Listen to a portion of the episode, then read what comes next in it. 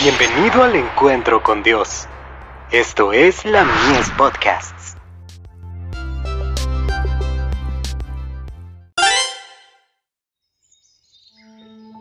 La maravillosa gracia de Dios. Quebrantar los malos hábitos. Si alguno está en Cristo, nueva criatura es, las cosas viejas pasaron, he aquí todas son hechas nuevas. Segunda de Corintios 5, verso 17. Por medio del poder de Cristo, los hombres y las mujeres han roto las cadenas de los hábitos pecaminosos. Han renunciado al egoísmo. El profano se transformó en reverente, el borracho en sobrio, el libertino en puro. Almas que habían manifestado la semejanza de Satanás, han llegado a transformarse a la imagen de Dios. Este cambio, en sí mismo, es el milagro de los milagros. El cambio realizado por la palabra es uno de los más profundos misterios de ella. No lo podemos entender, solamente podemos creerlo, como lo señalan las escrituras, Cristo en vosotros, la esperanza de gloria. Colosenses 1, verso 27.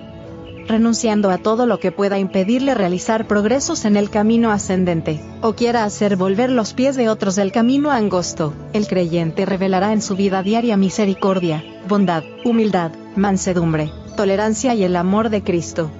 El poder de una vida más elevada, pura y noble es nuestra gran necesidad. El mundo abarca demasiado de nuestros pensamientos, y el reino de los cielos demasiado poco. En sus esfuerzos por alcanzar el ideal de Dios, el cristiano no debería desesperarse de ningún empeño. A todos es prometida la perfección moral y espiritual por la gracia y el poder de Cristo.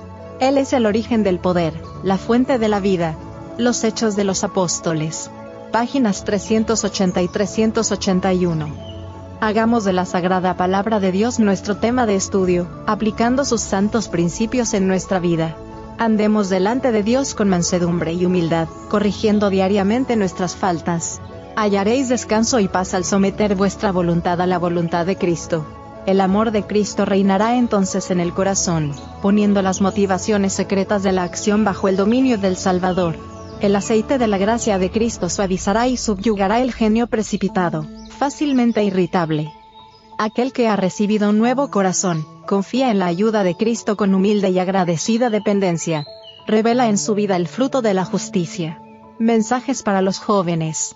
Páginas 71 y 72.